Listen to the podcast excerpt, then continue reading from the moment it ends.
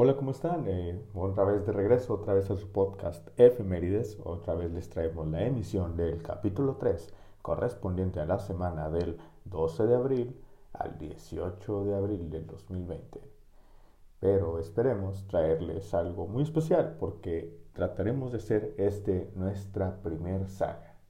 Bueno, aunque sea una saga de dos capítulos, empezaremos con esta nueva saga llamada La batalla por el espacio. Y de una vez más les reitero que nos pueden seguir en nuestras redes sociales, en nuestro Instagram f.merides o a mi Instagram personal arroba solo soy Juanpa. Y los dejo con el capítulo 3 de Efemérides, la batalla por el espacio, capítulo 1. Bienvenidos a Efemérides, el podcast donde podrán escuchar sobre un evento específico destacado en la historia del mundo, de acuerdo a su semana corriente, especialmente si este hecho es digno de un meme, o lo que podemos hacer con lo que haya ocurrido en esta historia, hagamos un meme, que podemos decidir al final de este podcast. La historia vista como solo tú en la parte de atrás de tu libro de historia podrías dibujar. Yo solo soy Juanpa y de nuevo les doy la bienvenida a este podcast Efemérides. Como venía diciendo en este intro, hablaremos un poco del hecho histórico que se da parte de conmemorar la parte 1 de esta saga que estamos construyendo. Y esta es la historia del primer hombre en el espacio, Yuri Gagarin. La conquista de la Tierra siempre fue frecuente. Desde la Tierra en un inicio, los mares posteriormente, el cielo. Y al no tener límites había un objetivo más por alcanzar, el espacio. Obviamente, los países potencia que en ese tiempo, en una época de la posguerra, se dividían en dos bandos, los americanos y los soviéticos, que si queremos representarlo de una forma exacta, sería el sexto A contra el sexto B, el super de la doble X contra el del número, el número que va después del 6, el del refresco azul contra el del refresco rojo, Así era la época de la posguerra, un bando bueno, entre comillas, un bando malo, entre comillas, pero realmente siempre era como ver a dos niños peleando. No, tropicalícenlo un poco en casa, oficina o donde nos estén escuchando, chicos. Esta batalla espacial empezó desde el año de 1955 y ambos bandos aprovecharon todos los recursos disponibles, incluso utilizando el apoyo de recursos humanos inesperados y expertos en ciencia avanzada y en ámbito de destruir y matar. Ah, los nazis, los nazis, no nos hagamos tontos, en una época de la posguerra y el mejor casting de científicos que pudieron haber hecho fueron los que le pudieron robar al doctor Mengele. Porque pues si tenías un cerebro en un campo de trabajo en Siberia o a punto de ponerle una soga en Nuremberg, porque primero no mejor pedirle apoyo para que te ayude a ganarle a tu nuevo enemigo de moda antes de que se mude a Argentina, guiño guiño. Y les prometo que haremos un especial de los escapados a Argentina o conspiraciones de la Segunda Guerra Mundial. Se los prometo. La nueva guerra no se peleaba en las calles de Europa ni en los mares, sino en laboratorios apuntando directamente hacia arriba, hacia el cielo. Con un marcador de 1-0 a favor del bando soviético y al probar que se podía lanzar algo de forma exitosa, era el momento era el momento de lanzar seres vivos. Y fue en el año de 1957 cuando los soviéticos volvían a anotar con el Sputnik 2, lanzado con ello a la perrita laica y en 1960 a Belka y Strelka en el Sputnik 5. Bueno, antes de empezar este podcast quiero aclararles que vamos a tener la visita de alguien extranjero. Y sí, hoy nos visita nuestro buen amigo Vladimir. Hola Vladimir, ¿cómo estás? Hola, buenas tardes. Un gusto venir a participar. ¿Cómo te llamas? Eh, yo, Juan Pablo o Juanpa, como gustes decirlo. Oh, mucho gusto, señor Juanpa. Es un, es un gusto venir desde tan lejos, desde la lejana Rusia, o Unión Soviética, o Rusia Imperio. Cambiar de nombre es nuestra tradición por cada giro de economía. Pero quiero decirte algún comentario en especial. Olvidaste el Sputnik de 1957. No, no, no, no. Espera, espera, lo que voy a mencionar yo. No, no, no, tú estás mal. Hay archivos que no has visto. En el año de 1957 se lanzó el Sputnik 1 que fue el primer satélite de, de espionaje. No, no, no, fue un primer satélite donde buscábamos probar nuestra calidad en el programa espacial. ¿Programa espacial? Ah, ya. Yo recuerdo que había una serie llamada Aprendiendo a Vivir, en la que nuestro protagonista, el horno de microondas, se trasladó a los años 50 y los americanos en esa época pensaban que era un objeto de espionaje. ¿Espionaje? ¿Qué es eso? Claro que no. Nosotros no nos gusta andar espiando norteamericanos. Perdón, no quise ofenderlo. Claro que no. Quítate ese aluminio de la cabeza. No te voy a leer la mente. No eres alguien esencial para ser espiado. Bueno, bueno, continúa con tu historia, jovencito. Bueno, perfecto, gracias. Si para esta época los americanos iban perdiendo 3-0, no se veía por dónde los americanos no veían por dónde podían ganar. Y fue cuando los gringos tomaron una iniciativa más lista.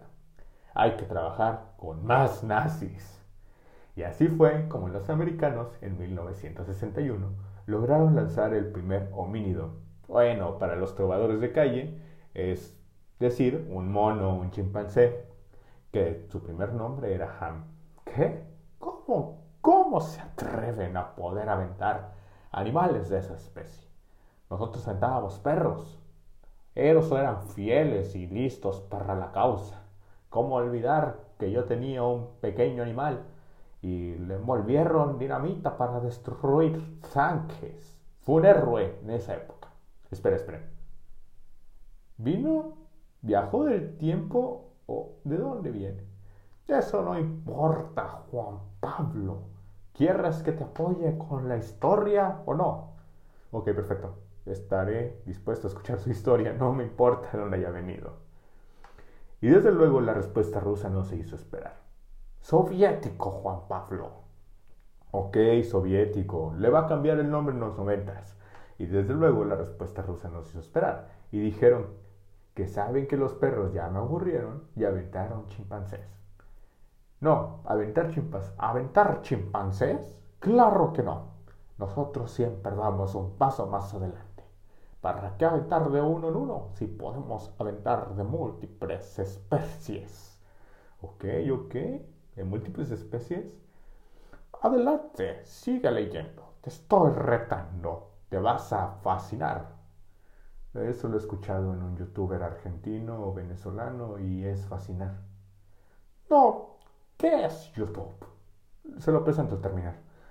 Y fue así que en el año de 1968 se hizo el lanzamiento del Son 5, que tenía por objetivo orbitar la Tierra y volver, pero con tortugas, huevos de mosca, plantas, bacterias y semillas. O sea, o sea, a ver, explíqueme. Me está diciendo que en vez de aventar un chimpancé como los americanos, ustedes aventaron una tortuga, huevos de mosca, plantas, bacterias y semillas. Ok, ok. Quiero pensar que ustedes se leyeron un libro llamado la Biblia, hicieron una fiesta como un hombre llamado Noé. Para nada. ¿Qué se atreve a decir con estos comentarios? Eh, nada, nada. Pero me parece que hicieron la primer fiesta animal espacial. Que en vez de un diluvio, ustedes solo usaron como motivo ganarle a los americanos. ¿Qué te pasa, muchacho? No me estás faltando al respeto. Ok, ok, ok, ok. Ok, ok. No voy a decirle nada.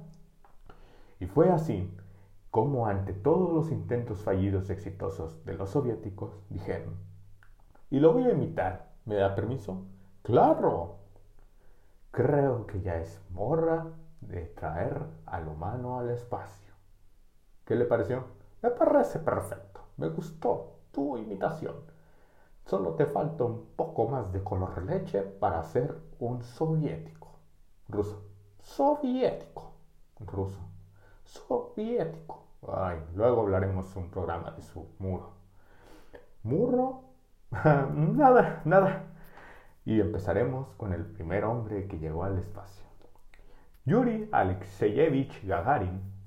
Oiga, ya se me está pegando eso ruso de usted. soviético. Bueno, bueno, soviético. Se me está pegando. Espero no terminar este podcast y empezar a hablar con usted con muchas R's. Claro, será un orgullo para mí que hables así. Ok, como usted diga, regresamos a la historia. Yuri Alexeyevich Gagarin nació el 9 de marzo de 1934 en el pueblo de Klushino, cerca de Gask. ¿Gask? Gask. Ok, Gask. Sus padres trabajaban en una granja colectiva. Si en la Unión Soviética ya habíamos inventado... Sí, claro. En la Unión Soviética ya habíamos inventado esas cosas que los americanos hoy le decían el co-living o no sé cómo le digan. Mi inglés no es tan bueno. En los primeros camaradas no nos decíamos roomies, nos decíamos camaradas. ¿Con más acento en la R? Sí, claro que sí. Camaradas. Ok, ¿me va a dejar continuar o me va a permitir explicar? No, no, no. Mi escrito es perfecto para que tú lo sepas leer. Ok, gracias. Alexei Ivanovich Gagarin, su padre, era un carpintero. Yana Timofeyevna Gagarina como lechera. Ok, ok, ok. Estoy leyendo aquí en su historia que me está trayendo que esas granjas eran compartidas y cada uno tenía un oficio. Sí, o sea, es como trabajar.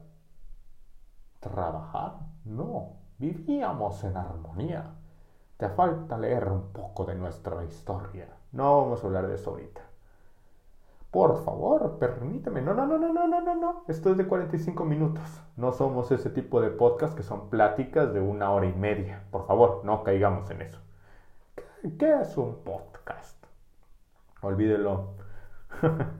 Yuri era el tercero de cuatro hijos. Su hermano mayor, Valentín, nació en 1924 y para cuando nació Yuri, él ya estaba ayudando con el ganado de la granja.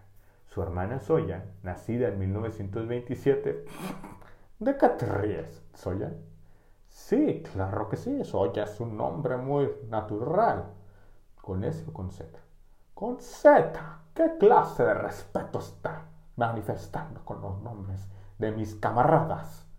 Ok, perdón, solo era un chiste. Soya, nacida en 1927, ayudó a criar a Yura y a su hermano Boris, que nació en 1936. Ok, ok. ¿Me está diciendo que los niños en Rusia nacían con una pala y con un artefacto para llevar en la granja? Claro, somos una clase trabajadora, como ustedes. Ok, ok, ok. No estemos confundiendo, no somos la misma corriente de gobierno.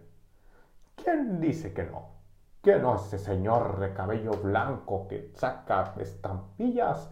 ¿No piensa como nosotros? Ay, no, no, no, no, no, no, no, vamos a hablar de eso, por favor, por favor. A ver, sigamos con la historia, sigamos con la historia.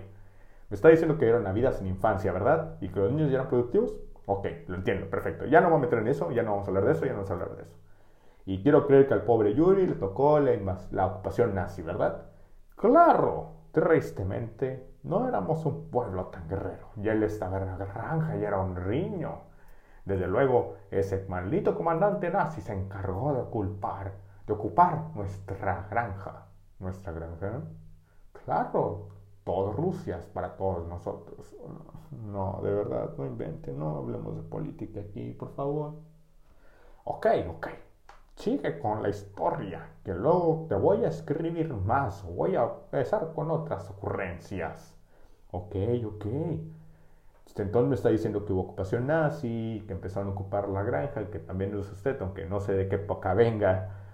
Y llega algún oficial nazi y les dice, ok, yo voy a ocupar la casa y yo voy a meterme a este co-living soviético y a usted los voy a dejar vivir, pero hagan cómo vivían. Era una típica historia de teleserie de una casa o una granja en la vieja Rusia ocupada por un señor carpintero, una señora lechera, una niña niñera, un niño que ya trabajaba en la granja, Yuri y, para amenizar la velada, un comandante nazi. Eso no es gracioso. Yo no quiero hablar de eso. Ok, ok, seguiré leyendo. Pero el Rumi, avanzado en la fulerez, los sacó de la granja y los obligó a vivir en una cabaña de barro de 3x3 en 21 meses. Tras el fin de la guerra, entendieron que la vida de granja no era para ellos y la familia Gagarin se mudó a Gask. Y Yuri dejó la granja, dejando tristes y desolados a su ratón y su familia.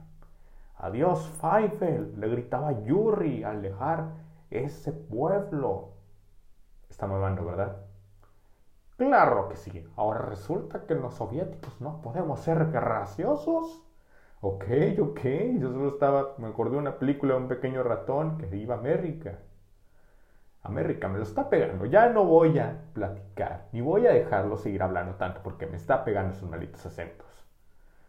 Sería un orgullo para mí que hablaras como yo, chiquillo.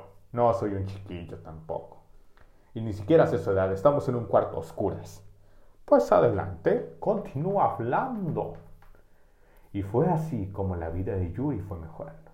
A los 16 años, Gagarin comenzó un aprendizaje como un fundidor y se matriculó en una escuela locales de jóvenes trabajadores para clases nocturnas en el séptimo grado. O sea, una clase nocturna en México es como Linea, ¿no? ¿Qué es Linea? Ok, olvidamos que no es de aquí. Fue seleccionado para recibir capacitación adicional en la Escuela Técnica Industrial de Saratov, donde estudió tractores. No podía dejar la granja, ¿verdad? No, uno siempre tiene que estar orgulloso de sus orígenes.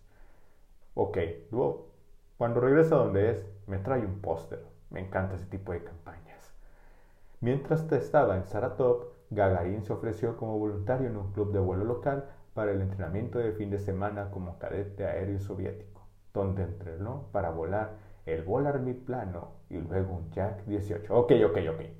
Me estás diciendo, señor, que alguien que estudió tractores y sabía fundir dijo, me siento tan chingón que quiero volar un aeroplano? ¿Cómo llegó ahí? Ok, mire señor, yo sé volar un tractor. ¿Qué le parece que si ya es que sé volar un tractor, ¿Por qué no me da un avión? Porque si puedo hacer un vuelo de un tractor, ya sé hacerlo todo. Claro, obviamente, nosotros somos gente especialmente preparada para llevar el triunfo y la victoria a la Unión Soviética o Rusia, como dices que se puede llamar después. Perfecto, ok. ¿Qué emprendedor es Yuri? Erra, Juan Pablo. Pero no te voy a dar esos adelantos, spoilers. Adelantos, spoilers, adelantos. Spoilers. Ok, como tú le digas, spoilers. Tras varios altercados con aterrizajes de varios aparatos motores, porque no eran tractores, y usando el truco de usar un cojín extra para ver más allá de la cabina, cuando medía 1.50. ¿Qué? 1.50. ¿Te estás ofendiendo porque era un R bajito? No, no, no, no, no. Pero yo siempre he pensado que ¿Por qué no se pone pie? ¿Para qué? Quiero medir su ¿Para qué? Estamos en un cuarto a oscuras, que no lo acabas de decir. Quiero comprobar que es un enano. Yo creo que si nos agarramos a golpes le gano. Claro que no. Eres un chiquillo ofensivo. Ay, cállese. Bueno, voy a explicarte. Las cabinas en esos aparatos eran demasiado grandes y la altura del buen Yuri no le permitía. Los americanos luego nos robaron ese truco tropicalizándolos con libros de números telefónicos, que para decirlo era una buena idea, pero eran demasiado duros y poco confortables. Ok, me está diciendo que el cliché de los directorios para los chaparritos es ruso y con cojines. Soviético y con cojines, Pablo. Perfectamente entendido. Me estás empezando a caer bien. Ok. Ahora resulta que todo inventan. Para 1957, Gagarin fue comisionado como teniente de las Fuerzas Aéreas Soviéticas. Te lo dije, ok, soviéticos. Acumulando 166 horas y 47 minutos de vuelo. Se graduó de la escuela de vuelo al día siguiente y fue enviado a la base aérea de Laustarin, cerca de la frontera noruega en el Oblast de Murmansk, para una asignación de dos años con la flota del norte. Y en el año del 59, al ver el cielo, de seguro dijo, güey, esto no va a llegar más lejos y no es el límite. ¿Qué es, güey? No seas un chiquillo irrespetuoso. Ok, ok, perdón. Y expresó su interés por el programa de exploración espacial. Me imagino que ya había leído varios artículos de lo que habían hecho porque si lanzaban un perro y hicieron una fiesta animal en un espacio, porque no pueden hacer una fiesta humana, ¿verdad? Claro, los rusos siempre miramos hasta el cielo. Acaba de decir ruso. Yo no dije ruso, acaba de decir ruso. Yo no dije ruso, dije soviético. Dijo ruso. Cállate, vas a ver a la salida, muchacho impertinente. Ok, perdón.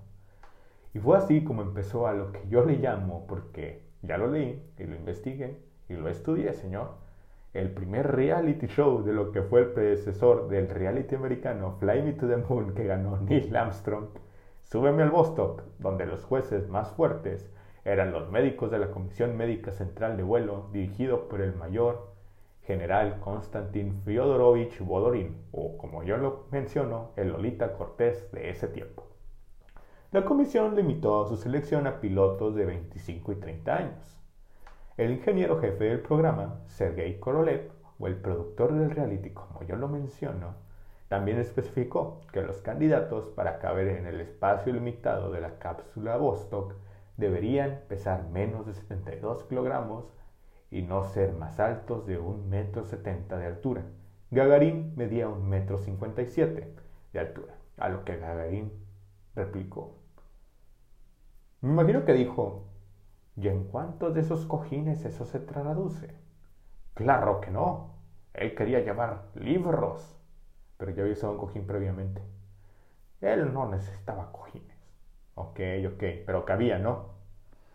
Era pequeño, pero muy inteligente. Sigue leyendo, te vas a fascinar.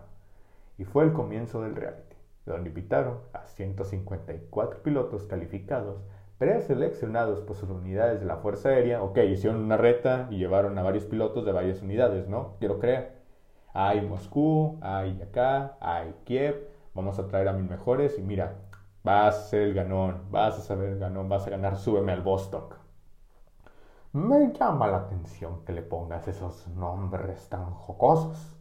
Súbeme al Vostok, quizá lo lleve regreso no va a alterar líneas temporales. ¿Por qué no? O sea, ¿me está diciendo que viene el tiempo?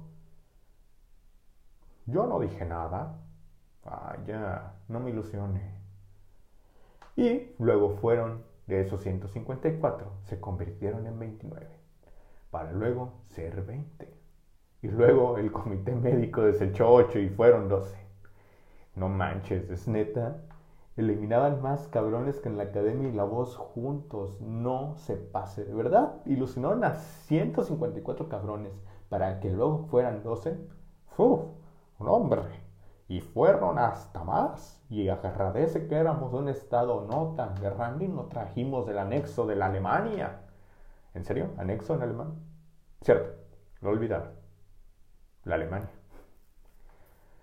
Gagarin comenzó a entrenar en el aeródromo de Kodinka en el centro de Moscú el 15 de marzo de 1960. El regimiento de entrenamiento implicó ejercicios físicos vigorosos y repetitivos que Alexei Leonov, miembro del grupo inicial de 12, describió como similar al entrenamiento para los Juegos Olímpicos.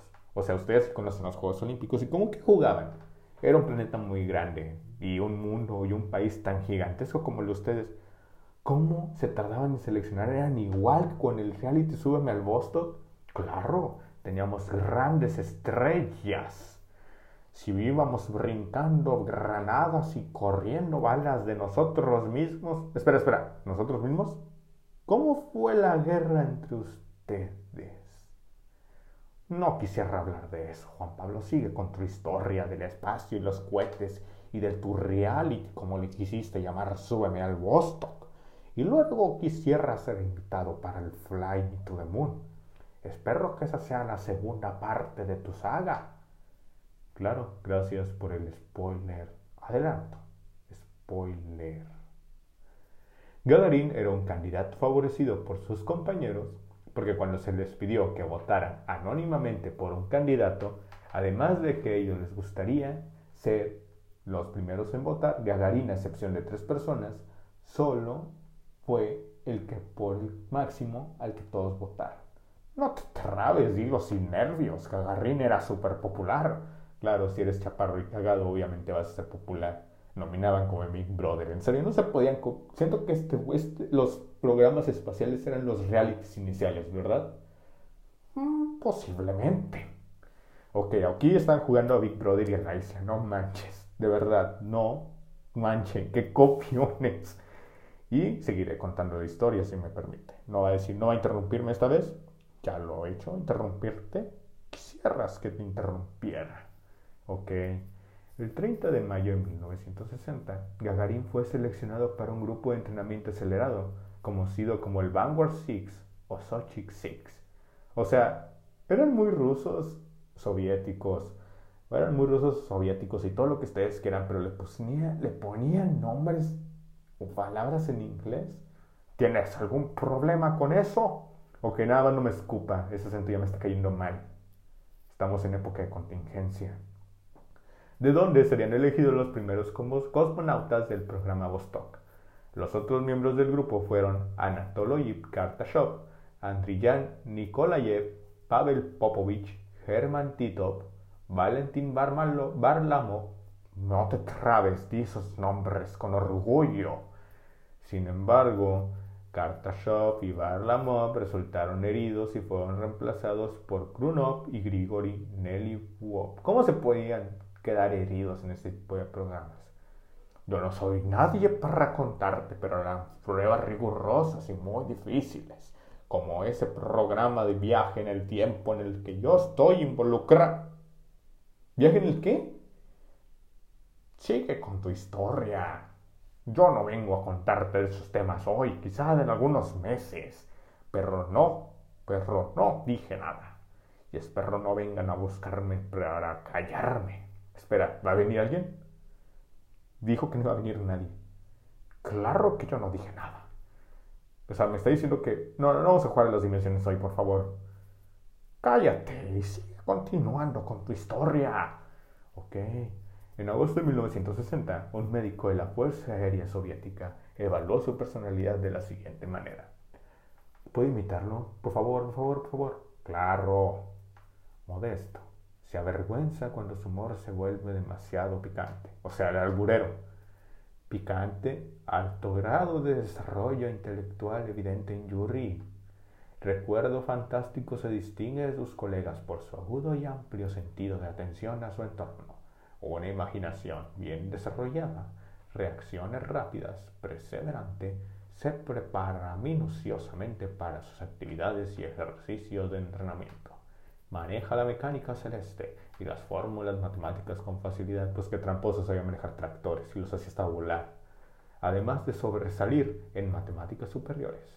No se siente limitado cuando tiene que defender su punto de vista, si se considera correcto.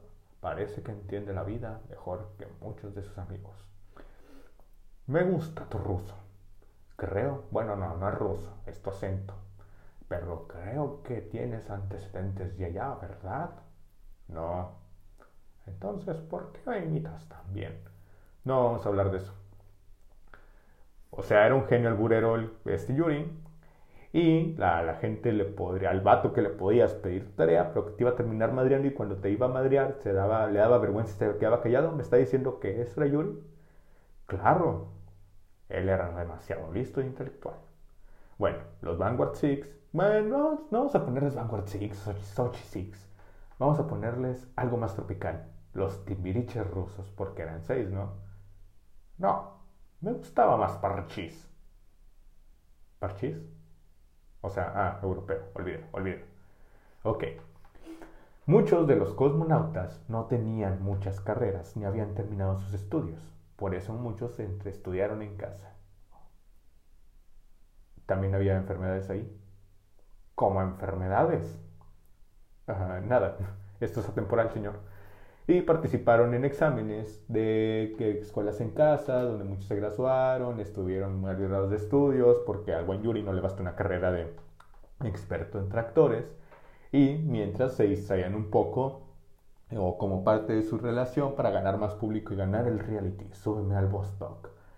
Y fue así que el 17 de enero fueron varios los que se encargaron de probar en un simulador del MM Global Flight Research Institute en una maqueta de tamaño completo de la cápsula Vostok. Gagarin, Nikolayev, Popovich y Titov recibieron excelentes calificaciones en el primer día de la prueba, en la que se les pidió que describieran las diversas fases de la misión, seguidas de diversas preguntas. Y, al final de cuentas, llegó la etapa final. Y ahí estaban, todos los participantes dispuestos a ganar el reality de Súbeme al Boston. Era evidente que las nominaciones ya estaban dadas claras. ¿A quién, ¿Cómo hubiera sido ese? Vamos a visualizarnos. ¿Qué le parece, señor? Claro, me encantaría. Bueno, digámoslo así. Imaginemos que está el Marco Antonio Regil Russo. Vamos a ponerle Markovich Regilovich mexicano. No mames, no, mames. ¿Qué? Cállate. No mames, joder. ¿Español ahora? Ruso, soviético, balcánico. Uy, perdón. Ok. Ganó el reality. ¿Y qué dijo el señor? El Markolovich, Rusovich, Antonovich. No sé cómo le puse. ok. Ganó el concurso y fue la emoción. ¿Cómo que habrá expresado Yuri? ¿Lloró? ¿Corto, corto, largo? Cómo iba vestido, cómo eran esos espectáculos. Yo quiero imaginarme cómo hubiera sido en reality el Súbeme al Bostock. Yo creo que hubiera sido una versión pobre del Flame to the Moon, pero vamos a preparar ese para el capítulo 2. Ese reality va a estar bien bueno. Ok. Ganado el concurso y el reality de Súbeme al Bostock, que tenía como premio principal subir a la cabina del Bostock, fue como llegamos a la fecha de este podcast efemérides en el que encontramos que el 12 de abril de 1961 a las 6.07 de la mañana se lanzó la nave espacial Vostok 3KA-3 o Vostok 1 para los cuates. Desde el cosmódromo de Bakinur a bordo estaba Gagarin, el primer humano en viajar al espacio usando el distintivo de llamada Kedr. ¿O cómo es? Kedr. Kedr. Kedr. Cadr. Cadr. Ok, perdón. La comunicación por radio entre la sala de control de lanzamiento y Gagarin incluyó el siguiente diálogo en el momento del lanzamiento del cohete. Ok, quiero que usted me ayude. Usted va a ser Korolev y yo voy a ser Gagarin. Yo quiero ser Gagarin. No, yo quiero ser Gagarin en mi podcast, entonces yo decido qué hacer aquí. Yo quiero ser Gagarin. Usted va a ser Korolev. Ok, yo quiero ser Korolev. ¿Te estás dando cuenta que estás metiéndote muchos personajes en la cabeza y vas a distinguir que no vas a saber ni cómo hablar ni distinguir lo que estoy diciendo yo y lo que vas a decir tú? No rompa la cuarta pared. Ok, romperé lo que quiera. Bueno, empecemos. Etapa preliminar, intermedia, principal. Levantamiento. Le deseamos suerte, un buen vuelo, todo está bien. Vamos. Adiós, hasta pronto, queridos amigos. Adiós, Gagarin. Y este Gagarin respondió, Kaya. Eso suena, eso suena más alemán. Más vale que no lo vuelvas a repetir en tu vida. Es una falta de respeto. Ok, perdón, no quise sonar alemán, señor. Son eso, oh, te odio. Espero que no vuelvas a hablar en ruso en tu vida. No estoy hablando en ruso, estoy imitando el acento en ruso. Estás destruyéndonos tu acento. Cállate. Ok, Poyekali se convirtió en una expresión popular en ese bloque de Europa del Este al referirse a la época de moda que era la era espacial. La sensación de ingravidez era algo desconocida para el buen Yuri y se sintió algo extraño. Y menciono, la sensación de ingravidez era algo desconocida en comparación con las condiciones de la Tierra. Aquí te sientes como si estuvieras colgado en una posición horizontal con correas. Te sientes como si estuvieras suspendido, escribió Gagarin en su informe posterior al vuelo. Y ya no lo voy a hablar con acento ruso porque un señor se sintió ofendido. ¡Cállate! Y así fue como el 12 de abril de 1961 la Unión Soviética ganó la primera batalla de la guerra espacial. ¿Y qué le parece, señor, si nos vamos al prólogo? Yuri escribió una autobiografía y cantó The Motherland Hears, The Motherland Knows. Lo voy a decir en inglés porque cierto señor tibiecito no le gusta que hable en ruso. Oh, ya quisieras hablar como nosotros. No quiero. Ok, ok, ok. Cantó. ¿Sí? Me está diciendo que un vato, astronauta, jefe, chingón, ganador de un reality, súbeme al Vostok, y que luego era experto y hacía volar hasta tractores. ¿Me estás diciendo que él se atrevió a cantar y que le puede ganar a cualquier trovador que hoy en Instagram por situaciones de encierro que no voy a hablar en este podcast está cantando covers de Morat en su Instagram? ¿Puede cantar? Claro. ¿Qué es Morat? Olvídalo. Ok. Es un chingón. Yuri Gagarin, a pesar de que mide unos 57, es un chingón. Y seguiré leyendo. Claro, ya termina, que ya me está dando calor. Ok, perdón. Vostok 1 fue el único vuelo espacial de Gagarin, pero sirvió como tripulación de respaldo para misión Soyuz 1, que terminó en un accidente fatal y mató a su amigo y compañero cosmonauta de Yuri, Vladimir Komarov. Temiendo por su vida, los funcionarios soviéticos prohibieron permanentemente a Gagarin realizar más vuelos espaciales. Pues es que ya era el héroe nacional, quiero creer que por eso no quisieron exponerlo, ¿verdad?